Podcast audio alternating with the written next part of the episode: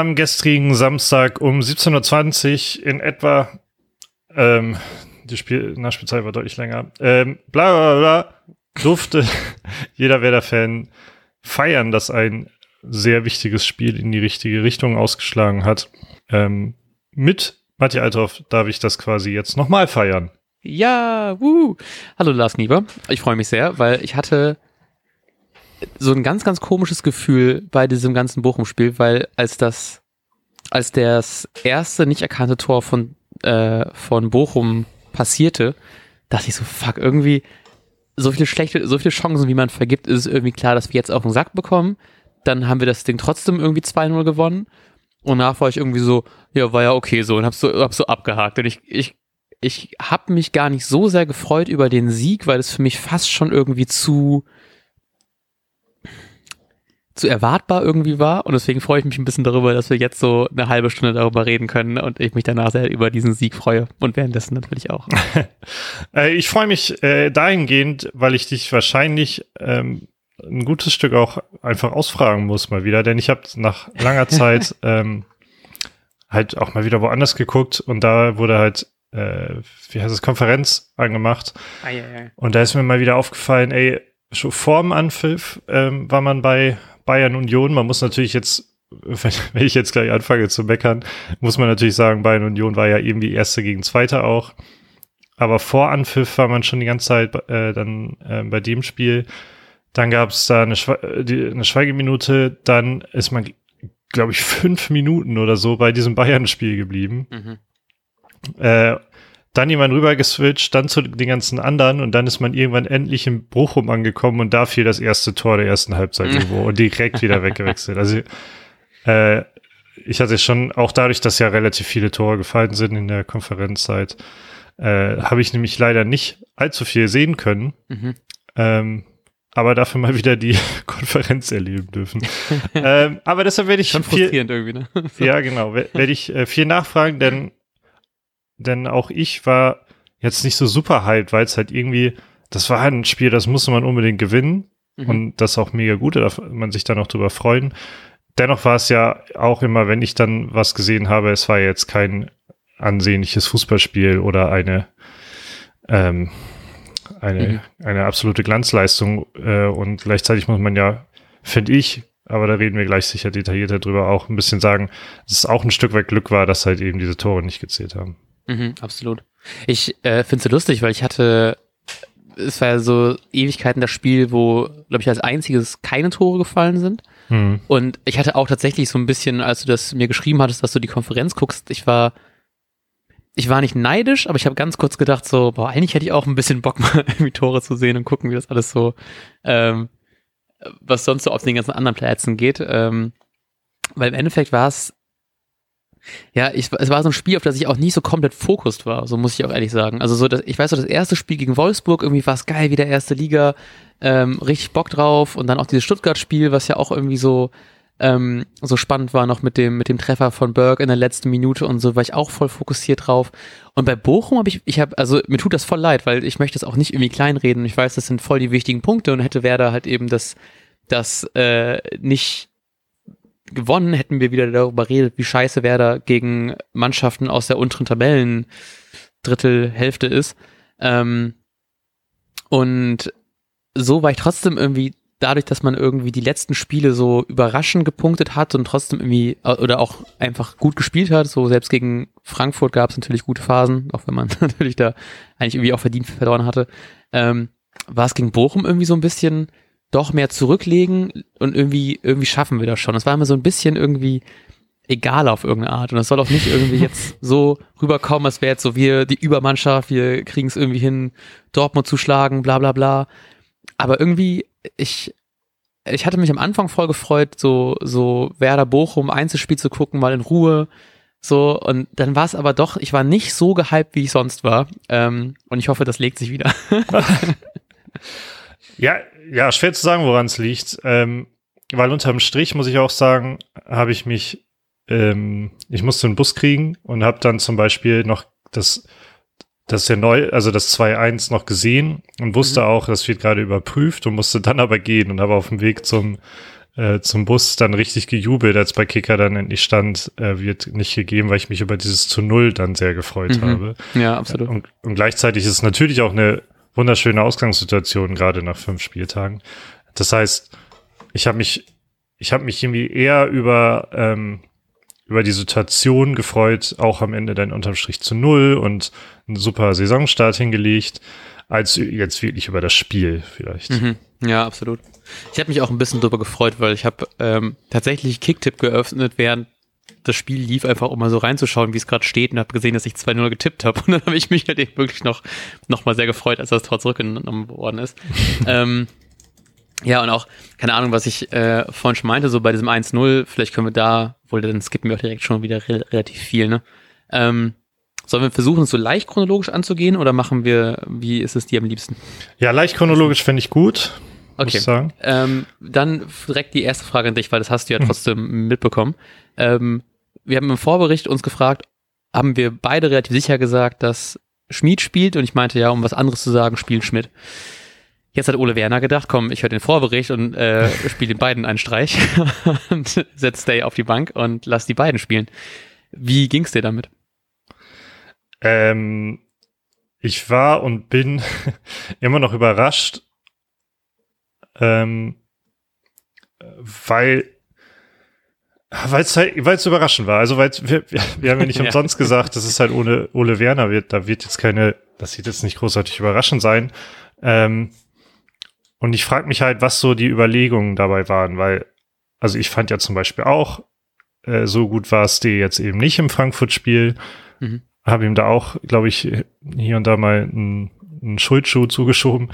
Äh, gleichzeitig fand ich auch immer, mhm. wenn Schmidt, äh, wenn Schmidt eingewechselt wurde, dann hat man das richtig deutlich gemerkt, dass das einfach ein sehr intelligenter Spieler ist, der, eine, der die Verknüpfung zwischen Mittelfeld und Sturm ganz gut hinbekommt. Hat natürlich auch getroffen. Das heißt, auch aus Leistungsgründen finde ich das auch absolut nachvollziehbar, ob das jetzt die Regel ist oder nicht, aber das dahingehend das ist ja jetzt nicht so die Überraschung, dass Schmidt auch mal in die Startelf rutscht und Schmied ist halt äh, wird auch immer seine Leistung zeigen, beziehungsweise ist das ein sehr ähnlicher Spieler wie Bittenkurt.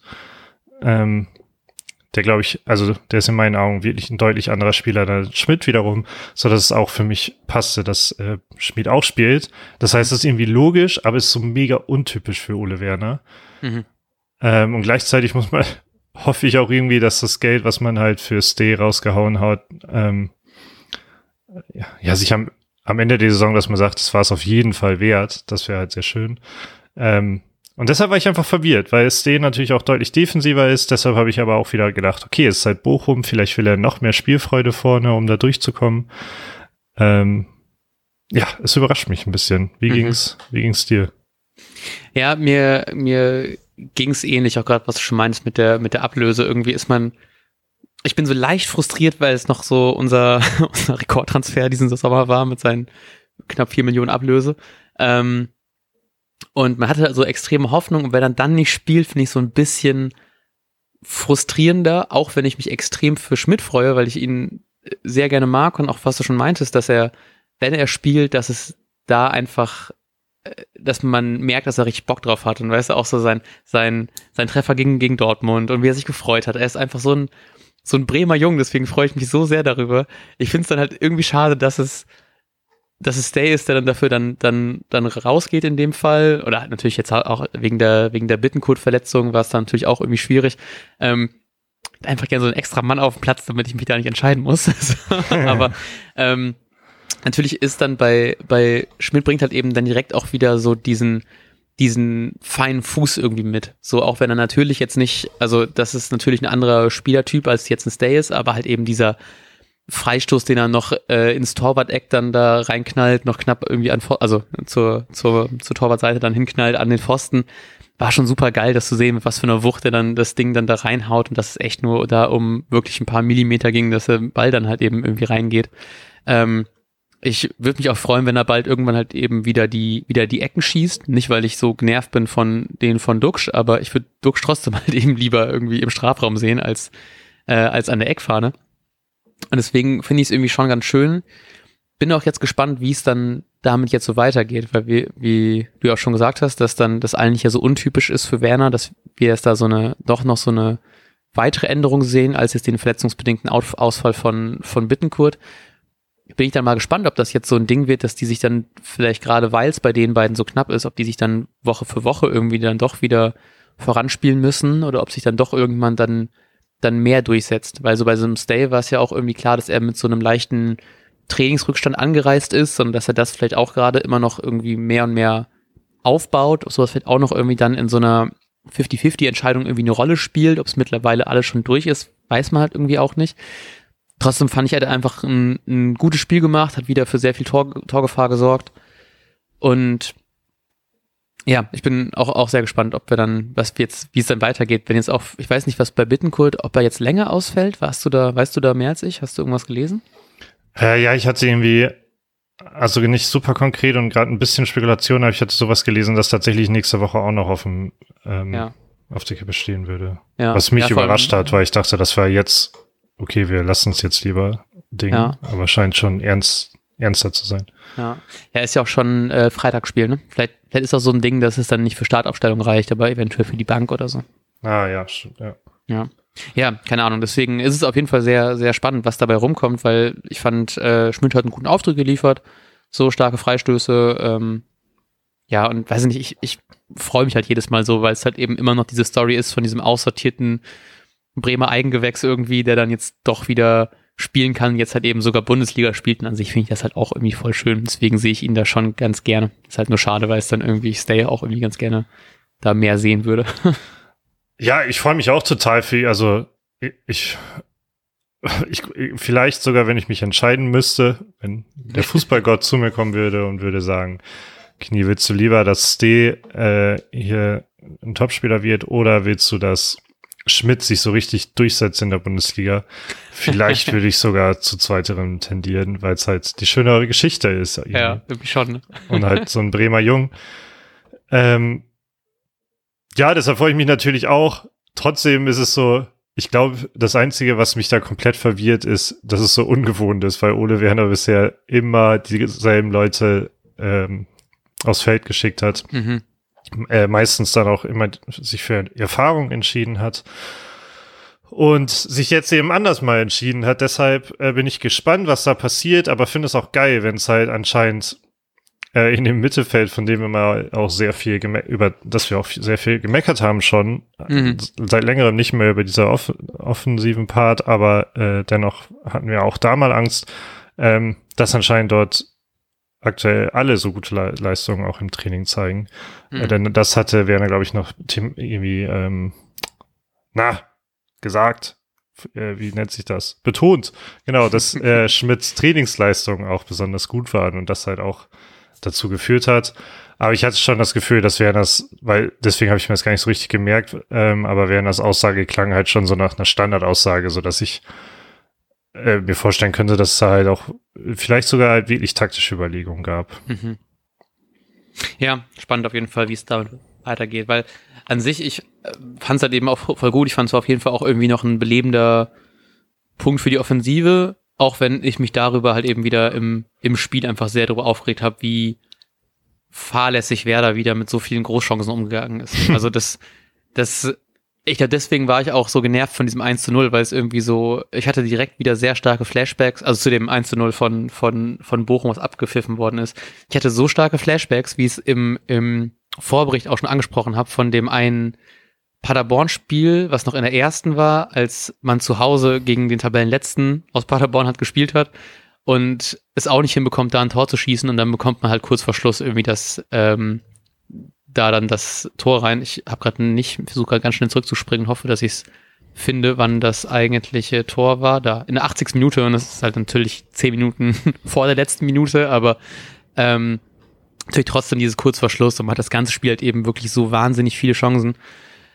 die aber alle irgendwie auf irgendeine Art einfach so relativ schwach ausgespielt worden sind. So, es, es gab, glaube ich, eine so eine, es gab eine richtig, richtig gute Chance von, von äh, Füllkrug, wo er eigentlich im 1 zu 1 mit, äh, mit Riemann war und dann Erbe das den Ball super noch wegfüßeln konnte.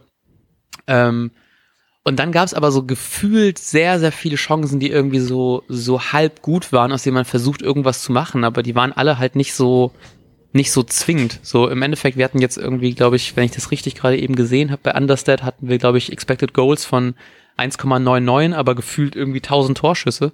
Ähm, die halt alle einfach wieder, so, wie gesagt, so fahrlässig gespielt worden sind. Und ähm, ich muss auch da ehrlich sagen, mich hat, mich hat Duxch nicht ich will nicht sagen aufgeregt, weil er tut mir immer leid, weil er nach einer vergebenen Chance immer so extrem traurig ist. so ein bisschen wie ich in dem Moment. Ähm, so, aber es war halt schon absolut wieder nicht sein, sein Tag vorne, weil er hatte, glaube ich, irgendwie allein acht Torschüsse oder so und ähm, macht dann halt einfach davon alle nicht so super gut. Obwohl ich fand, es waren wieder so ein paar so ein paar typische Duckchancen. So, das sind nicht diese 100% klaren 1 zu 1 Dinger, die er dann irgendwie nicht macht, sondern diese irgendwie Halbchancen, die er in der zweiten dann doch mal gemacht hat. Wo man denkt so, ja, das wird schon irgendwie nicht. Und dann macht er doch noch irgendwie Schlenzertor oder kriegt das Ding irgendwie ins lange Eck noch rein. Ähm, es gab so eine Chance, wo er, wo er im, im 16er war und da irgendwie zwei Bochmann noch so irgendwie halb auszappelt. Es war alles super eng und dann statt das Ding irgendwie richtig reinzuhauen, versucht er den, den, die gefühlte, die, die gefühlvolle Innenseite dann und dann kam halt eben auch nur so ein relativ schwacher, auch ein bisschen zu zentraler Schuss bei rum. Und das hat mich dann schon irgendwie nicht nur explizit eher gestört, weil wie gesagt, es waren halt einfach sehr viele, sehr einfach so fahrlässig hergegebene Chancen. Aber bei ihm war es dann direkt wieder so ein bisschen, ach Duckschitz, komm, mach doch endlich. Und jetzt wartet er natürlich auch schon seit äh, fünf Spielen auf sein erstes Saisontor. Ähm, ja, war einfach irgendwie so eine, so eine, einfach ein frustrierendes Spiel, weil man natürlich dann auch halt eben das Tor nicht trifft und dann kriegst du halt das erste Tor dann irgendwie rein und das passte einfach so perfekt ins Bild, wie man dann halt eben dann so ein Spiel halt eben hergibt, was man eigentlich hätte gewinnen sollen. Ja, hat mich dann schon sehr aufgeregt. äh, genau, also Thema Nummer eins äh, zum Spiel allgemein hatte ich, oder zu diesen vielen Chancen, aber nichts Zwingendes, äh, hatte ich auch das Gefühl, dass es halt so ein nichts halbes, nichts, nichts ganzes Spiel mhm. war irgendwie, was halt viel vor sich hingedümpelt war. Ähm, und dann kam halt irgendwie da die Chancen dann, wie gesagt, die ich dann gesehen habe, waren halt dann, war nichts Großartiges. Also so böse kann man Sky gar nicht sein, dass er jetzt nicht ständig hingeschaltet wurde. ja. ähm, dennoch war ich auch überrascht, die auch die Chance ziemlich zu Beginn von Bochum war natürlich relativ gut. Dann Füllkrug's ja. ähm, Chance, die einfach gut gehalten war, war natürlich auch nicht schlecht. Ähm, und Thema Dux äh, finde ich, finde ich gut, weil ich habe mir auch nochmal die Pressekonferenz angeschaut. Oh. Ähm, und da wurde, da wurde natürlich Werner auch wieder auf Dux angesprochen, weil ich glaube, also wenn Dux jetzt nicht demnächst trifft, dann wird uns das jede Woche äh, äh, erwarten, dass man halt Dux thematisiert, dass er halt nicht trifft. Und dann kommt ja schnell jemand irgendwann wird das Thema aufkommen, oh, ist es, hier ist sie, ist er gut genug für die erste Liga? Mhm.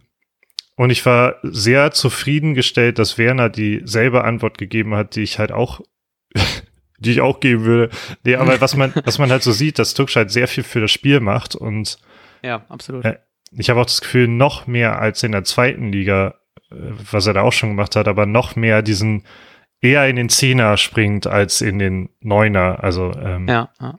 als Spielertyp, dass er halt noch mehr ähm, das Spiel macht, als wirklich in die Abschlusssituation zu kommen und wenn dann vielleicht so außerhalb des 16ers mit seinem Schlenzer da irgendwie.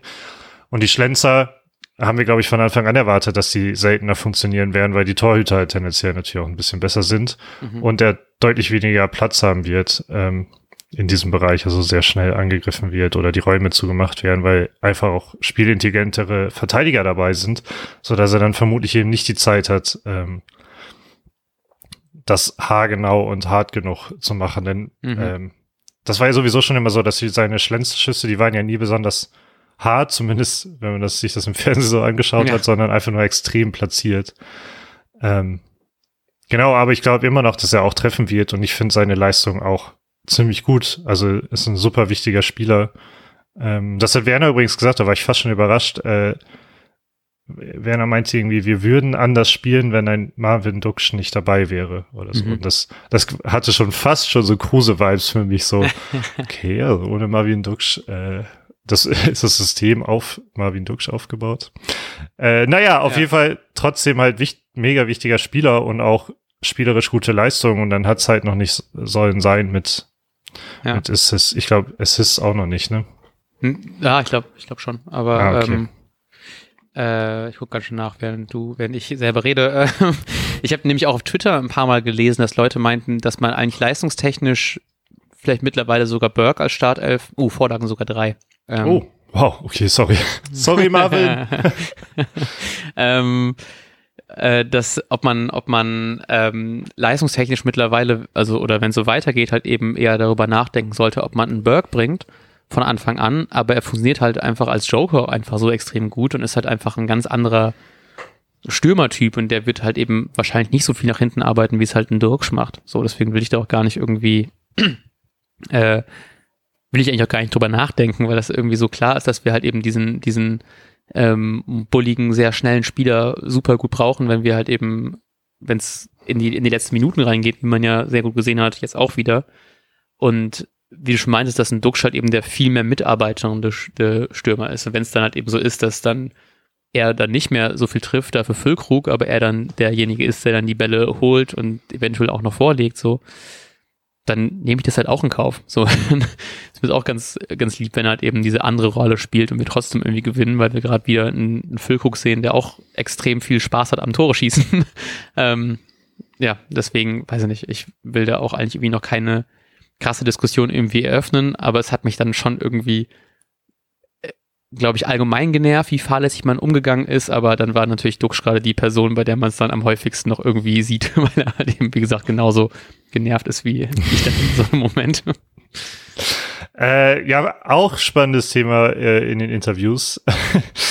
also genau, also diese Duxburg-Geschichte.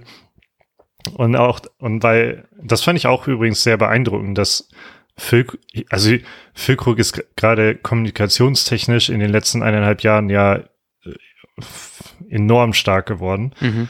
Ähm, und der hat ja nochmal von alleine richtig betont, wie geil Bird gerade drauf ist und dass er halt mhm. halt an beiden Toren äh, enorm viel Beitrag geleistet hat.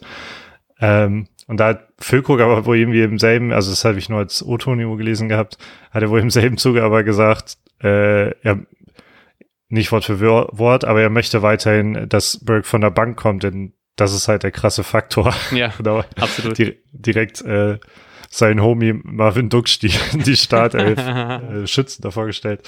Ähm, genau, aber ich glaube, das Element würde halt schon krass fehlen, wenn man das tatsächlich mhm. mal tauschen würde, denn ähm, dieses hektische, wo Berg dann richtig aufblüht, das äh, passiert halt erst am Ende, gerade wenn so ein Spiel ja. auf der Kippe steht. Ne? Absolut. Ich fand es trotzdem sehr schön, was du, also wenn man, ich weiß nicht, ob ich es richtig gedeutet habe, aber ich habe mir gerade nochmal die Zusammenfassung angeschaut und man, als der Elfmeter dann reingegangen ist, hatte Füllkrug gejubelt, hat so dann direkt so nach hinten dann so praktisch so seine, die, das Team angeguckt, dann richtig so, glaube ich, Rapp gesehen, der dann ja eingewechselt worden ist, hat dann so mit ihm kurz sich gefreut und dann, glaube ich, weiß nicht, ob noch, wer noch dann angekommen ist, aber man wirklich äh, so gesehen, wie er wirklich dann äh, Burke so aktiv sucht, um dann so nochmal mit ihm so sich zu freuen, so weil er natürlich das Ding super gut vor, vorbereitet hat. Ähm, und fand ich halt schön, dass er extra nochmal zu dem, zu dem praktisch Elfmeter-Vorbereiter dann gegangen ist und sich explizit nochmal mit ihm freuen wollte und nicht einfach nur mit so dem gesamten Team. Fand ich nochmal schön, dass er irgendwie auch so dann gefühlt einfach so gut angekommen ist in dieser Mannschaft. Ich fand es auch jetzt natürlich wieder ein Sprung zum, zum 2 zu 0, aber ich fand es einfach so geil, wie ich mich im, wie ich wieder unterschätzt habe, wie schnell, wie schnell Burke ist, weil das, der Elfmeter wurde, glaube ich, ja vorgelegt, also es war ja praktisch ein Einwurf zurück oder so, oder was ein Pass? Ich, ah, ich habe gerade nicht mehr so ganz äh, auf, auf Ich glaube, ich habe auch irgendwie Einwurf im Kopf gerade, aber ich bin mir auch nicht ganz sicher. Genau, und dann war ja der, der, der, der Rechtsverteidiger, ich weiß gerade leider auch nicht, wer das war, richtig gut vorbereitet, ähm, ist dann Weiser. direkt zum Ball gegangen. der Bochumer Rechtsverteidiger ist dann, äh, direkt zum Ball gegangen. Und Burke hat so ein, so ein, so einen kleinen Bogen gemacht. Ich war so, Alter, geh doch da direkt zum Ball. Warum machst du denn so einen riesen Bogen dahin? Und der hat einfach so ein Tempo drauf, dass er den Ball halt irgendwie noch bekommt, obwohl er halt eben noch extra die, die 500 Meter einmal gefühlt im Stadion gelaufen ist. Er macht einfach so einen großen Bogen, bis er erst zum Ball geht und wird dann halt eben noch klar gefoult. Und ich denke einfach, wie geil bist du bitte, dass du noch diesen extra Weg gehst und trotzdem noch zuerst am Ball bist, um halt eben diesen Elfmeter rauszuholen. Ähm, Ja, fand ich richtig schön, wie ich selber mich diese, diese, diese emotionale Achterbahn von, ah, fuck, geh doch jetzt gerade drauf zu und dann macht er einfach noch den Elfmeter und dann kriege ich noch Punkte bei Kicktip und dann war perfektes, perfekte äh, letzte Minute auf jeden Fall für mich. Also nicht letzte, ne, aber ähm, es ist, gefühlt letzte Minute. es ist halt echt Wahnsinn, dass das, ähm, dass das jetzt die letzten Minuten die ganze Zeit klappt weiterhin. Ähm, ja, ich glaube, du hast, du hast gleich nochmal die Zeiten auch äh, ja. parat, mhm. aber das hat man ja schon beim Frankfurt-Spiel gesehen.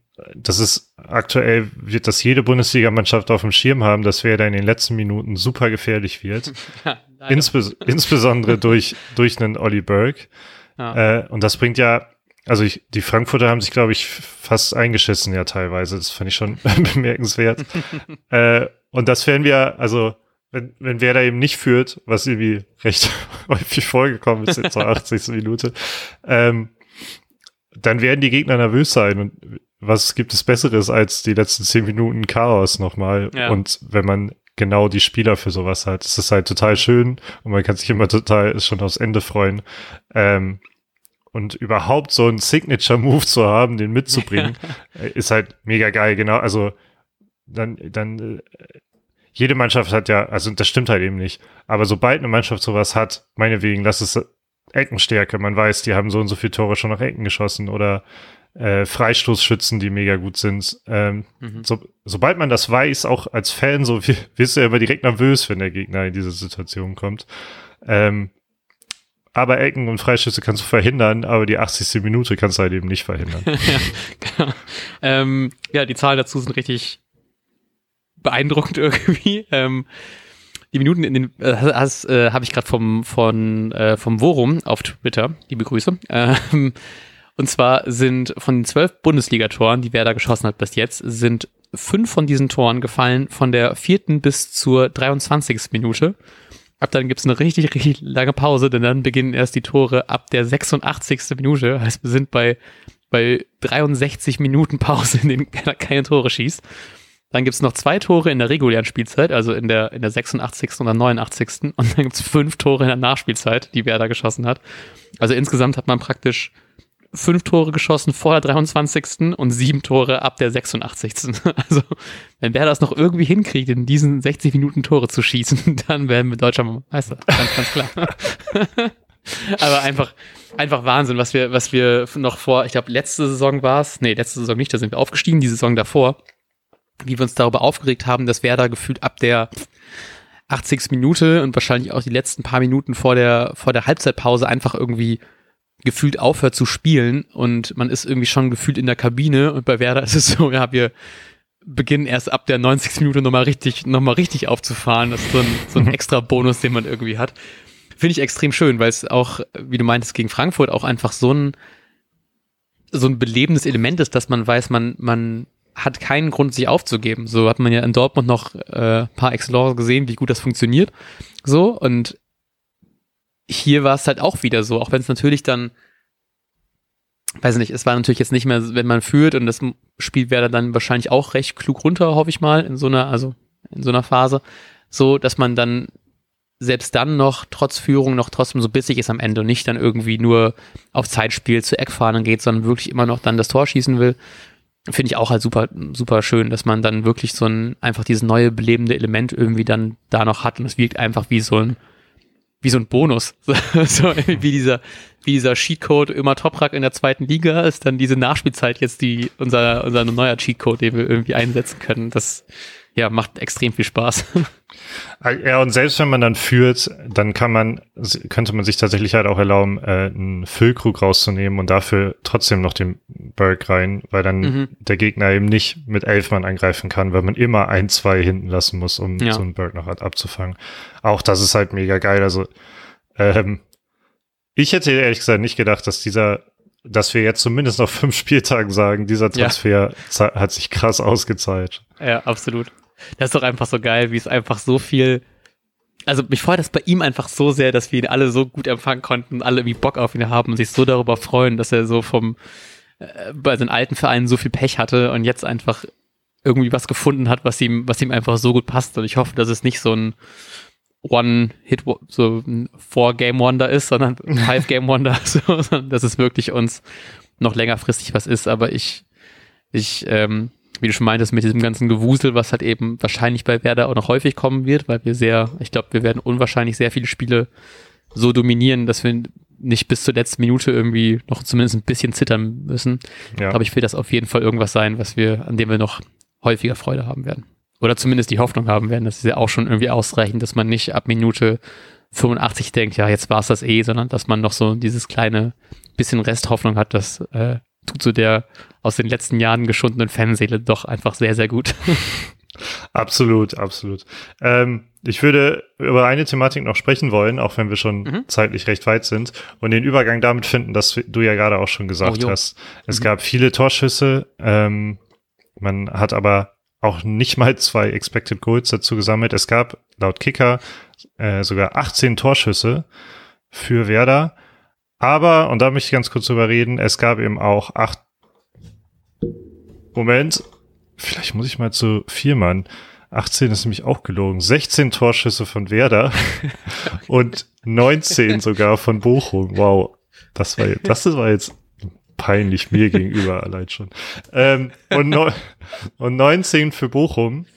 Und man hat jetzt am Ende halt ähm, zu Null gespielt. Super, super gut. Dennoch sind ja zwei Dinger reingegangen und äh, die dann einmal abseits, einmal mit Handerziehung waren. Aber diese beiden Schüsse werden, gehe ich mal stark von aus, ja nicht mal in den 19 drin sein. Das heißt, man hat trotzdem noch 19 Schüsse aufs Tor zugelassen.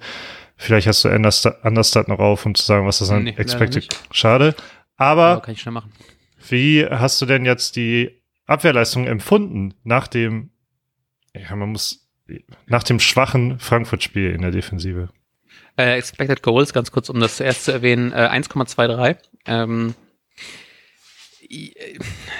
ja, es ist, ich hatte das Gefühl, dass es dieses, dieses wuselige Spiel auch irgendwie, also dass es auch so ein bisschen daran lag, dass es gerade so ein wuseliges Spiel war. Also dass es ähm, bei Werder vorne ja auch so war, dass es irgendwie die Chancen, die es gab, waren alle so nicht zufällig, aber es waren dann, wie gesagt, nicht so die ganz klaren Chancen.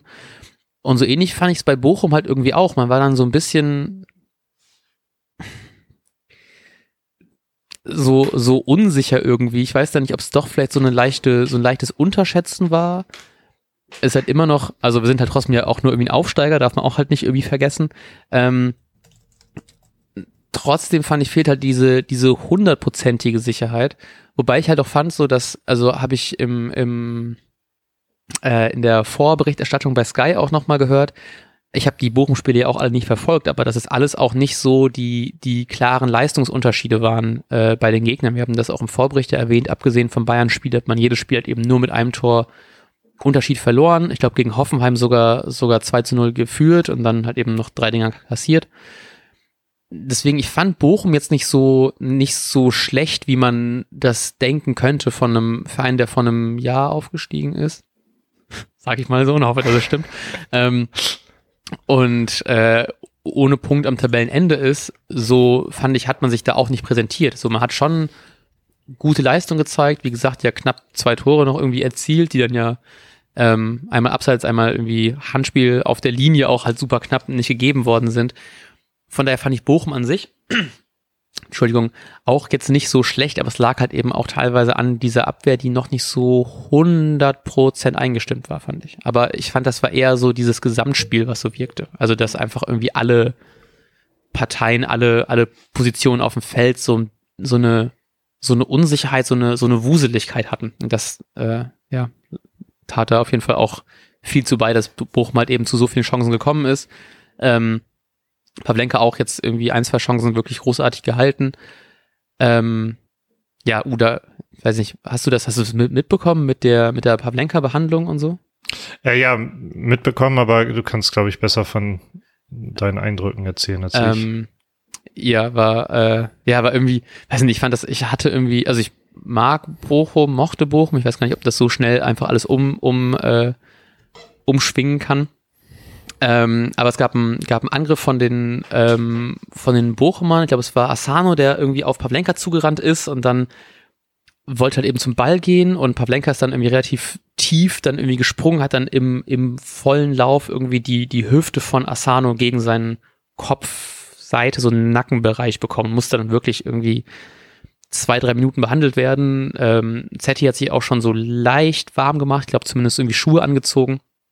Ähm, und ich dachte halt, weil es auch relativ spät im Spiel war, dass jetzt Pavlenka halt ausgewechselt wird, weil er schon echt noch gut benommen wirkte. Und gerade so Kopfverletzungen, weiß ich nicht, ich, ich weiß nicht, ob es einfach nur so diese Twitter-Bubble irgendwie ist. Ich habe das Gefühl, es wird alles gerade so ein bisschen irgendwie ernster genommen, so Kopfverletzungen gerade. Ähm, ich meine auch, dass die Schiedsrichter da auch nochmal ein bisschen angehalten, dazu angehalten wurden, dass es halt eben, dass man da nochmal ein bisschen mehr Wert drauf legt. Ähm, ja, und, und, muss halt irgendwie behandelt werden und dann wird halt eben Pavlenka von den Bochum-Fans irgendwie, irgendwie ausgepfiffen und dann selbst danach noch bei jedem Ballkontakt irgendwie ausgepfiffen, so. Ähm, äh, das fand ich irgendwie schon ein bisschen weird.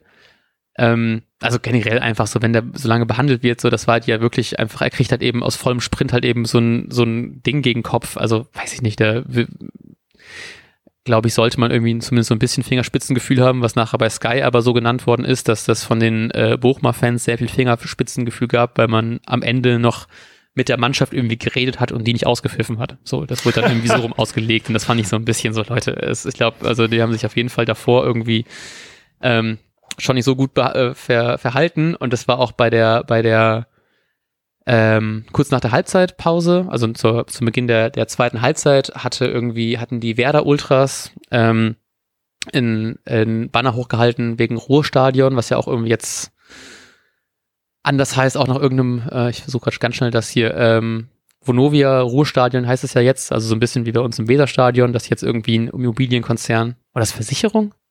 Ist, ja, Vono, nicht, Vonovia ist, ähm, also Immobilien auf jeden Fall. Ich weiß gar genau. nicht, wie das richtig heißt. Wohnen, Wohnen, irgendwas. Ja, genau. Und das ist, haben wir auch sowas, irgendwas mit, mit Wohnen. Ähm, und äh, dann hatten halt eben die beiden Ultralager halt eben irgendwie ein Banner, dann irgendwie die anderen hatten, glaube ich, äh, Weserstadion unantastbar oder sowas und die Bremer hatten dann für immer Ruhestadion oder sowas in der Richtung dann hochgehalten, was ich halt voll schön fand. Und dann gab es gefühlt 30 Sekunden danach, äh, wurde dann irgendwie Werder Bremen Huren Söhne angestimmt. Wo ich auch denke, so was, wie, wie kann, also, ähm, weiß ich nicht, fand ich dann irgendwie komisch, weil es dann irgendwie so einfach sofort dieser extreme Kontrast war und ich war dann so ein bisschen genervt irgendwie von den Fans von einem Verein, den ich eigentlich irgendwie sympathisch finde. Ja, naja, das ja, ist genau. so als so Fanrandnotiz. Das, den, also ich, da haben sich ja sehr viele auch bei, also es war ein großes Twitter-Thema auf jeden Fall, ne, dass ähm, die Bochumer sich überraschend schlecht verhalten haben anscheinend. Mhm. Ja. Äh, zumindest ähm, die Fans, wo, wobei äh, wir auch ein bisschen lachen mussten beim 1-0 von Werder gab es doch die Diskussion, ob das jetzt irgendwie ein Foul von Füllkrug gewesen sei. Mhm. Ähm, da haben wir auch gesagt, wie lächerlich ist das jetzt eigentlich da noch drum zu diskutieren. Ähm, die haben beide super gehalten, aber unser Eindruck war zumindest, ich weiß nicht, wie es dir dagegen, dass wenn, dann war es eher, dass das vom Bochumer eher mhm. äh, kritisch war, auch wenn es mhm. von beiden Seiten was war. Ja. Ja, keine Ahnung, ich fand es auch irgendwie vollkommen, vollkommen normaler Zweikampf. Wie beide haben einfach relativ viel gehalten. Das fand ich irgendwie dann auch voll schön, dass es so ganz klar so ausgelegt worden ist, dass es ein normaler Zweikampf war. Ähm, fand ich auch krass, weil ich mich so gefreut habe über, über Füllkrug, dass der vor gefühlt 0,5 Sekunden bei diesem, bei diesem Zweikampf irgendwie beteiligt war und dann direkt wieder vorne reinsprintet und dann diesen, diesen wuchtigen Flugkopfball dann da irgendwie raushaut. Fand ich schon ganz geil, wie, wie schnell er dann irgendwie umgeschaltet hat von Zweikampf, sich nicht darüber beschweren, dass es kein Foul war, dann halt eben das Ding reinköpfen. Hm. Ähm, ja, war richtig, richtig schöne, schöne Situation. Auch vielleicht wegen, wegen Zweikampf, ich fand das so schön, diesen Moment, als, als äh, Friedel Zoller Huckepack genommen hat. Ja. Hast du das gesehen? Ja. ja. richtig, richtig gut, weil irgendwie Zoller hat, hat Friedel relativ lange gehalten und dann wurde er sogar noch im Interview danach gefragt, weil er ihn praktisch direkt danach, nachdem es schon abgepfiffen worden ist, einfach so Huckepack hochgenommen hat und so und dann haben beide halt so ein bisschen darüber gelacht und ähm, ja, fand ich irgendwie noch eine irgendwie ganz spaßig sowas irgendwie, weil es so ein bisschen dieses so Test-Benefizspiel-Vibe irgendwie hatte, wo alle Leute alles irgendwie egal ist. äh, ja, sehr schön. Ähm, apropos Benefizspiel, nächste Woche spielt man gegen Augsburg. er hat absolut nichts miteinander zu tun, nämlich genau das Gegenteil, weil es auch Augsburg ja wieder ein Gegner ist, mit dem, sagen, ja, ab dem zehnten Platz eher zu rechnen ist als mit den Plätzen da drüber. Mhm. Also ähm, ich sehe Augsburg schon als direkten Konkurrenten eigentlich. Ähm, und man kann sich natürlich noch schöner ähm, ja, etwas in Sicherheit wiegen, wenn das dann wiederum gut geht. Ähm, in Sicherheit wiegen können sich auch eure Ohren, denn wir werden keine Aufnahme äh, zur Verfügung stellen. Richtig. Jo, genau. Ich bin leider im Urlaub. Ich bin in den wunderbaren Alpen und gucke mir ein bisschen die Berge an, ein bisschen international schon mal unterwegs sein für nächste Saison. und ähm, ja, deswegen müssen leider die beiden Vorberichte und die beiden Nachberichte ausfallen. Ähm, heißt, wir werden uns wahrscheinlich erst für eine reguläre Folge zu, äh, um das Spiel gegen Mönchengladbach hören. Ähm, vielleicht haben wir noch eine Sonderfolge im Angebot, das müssen wir nochmal gucken, wie wir das alles zeitlich hinkriegen. Falls ihr trotzdem mehr von uns hören möchtet und ihr noch nicht die Werbung dafür im Vorbericht gehört habt, wir haben ein beziehungsweise zwei wunderbare Podcast-Folgen aufgenommen bei den guten Freunden vom Retro-Spieltag. Bei denen könnt ihr jetzt schon die erste von den beiden Folgen hören, in denen wir über die letzten 20, 22 Jahre Werder Bremen reden, also ab dem Jahre 2000 und wir gehen so ein bisschen durch die Jahre durch. Es gibt ein ähm, kleines Quiz, es gibt eine Schnellfragerunde und wir durften in Erinnerung schwelgen über die äh, einige gute, einige schlechte Jahre über Werder Bremen. Deswegen könnt ihr da äh, nachschauen. Bei Retro-Spieltag findet ihr das alles. Also das findet ihr, findet ihr auch auf Twitter und Instagram. Könnt ihr ihn gerne folgen, könnt in die Folge reinhören und ich weiß gar nicht, wann die zweite Folge rauskommt, aber zumindest die erste ist schon draußen. Wahrscheinlich am Freitag. Ich glaube das werdet ihr sehen, ja. wenn ihr auch die im Podcatcher abonniert wie uns. Ähm, jo. Und dann hören wir uns aller, aller spätestens in, ui, in drei Wochen fast. Eins, zwei, drei, ja ungefähr. Fast, fast schon traurig. Ja, ich bin auch ein bisschen traurig, vor allem, weil ich die Spiele wahrscheinlich auch nicht so ganz sehen werde. Das äh, macht mich doppelt traurig, weil wie man allein schon an unserer aktuellen Folgenlänge merkt, es ist ähm, sehr viel Freude gerade macht, über Werder zu reden und Werder anzugucken. und ich hoffe, das sage ich auch noch so in drei Wochen. Gut, Matti, ich wünsche dir in Vertretung ähm, viel Spaß in den Alpen. Dankeschön. Ähm, gleichzeitig gratuliere ich noch Nordlicht für 17 Punkte bei Kicktip und damit dem uh. Spieltagssieg. Du hast 14 Punkte erreicht, ich habe 12 uh. Punkte erreicht. Ähm, das Ausschlaggebend war natürlich dein richtiger Tipp, zu dem ich dir noch gratulieren muss beim Werder-Spiel. Dankeschön, Dankeschön. Gut, dann hören wir uns, wie gesagt, allerspätestens in drei Wochen. Vielen, vielen Dank dafür. Wir wünschen euch eine wunderbare Zeit ohne uns und äh, wir sagen bis dahin. Ciao, ciao. Tschüss.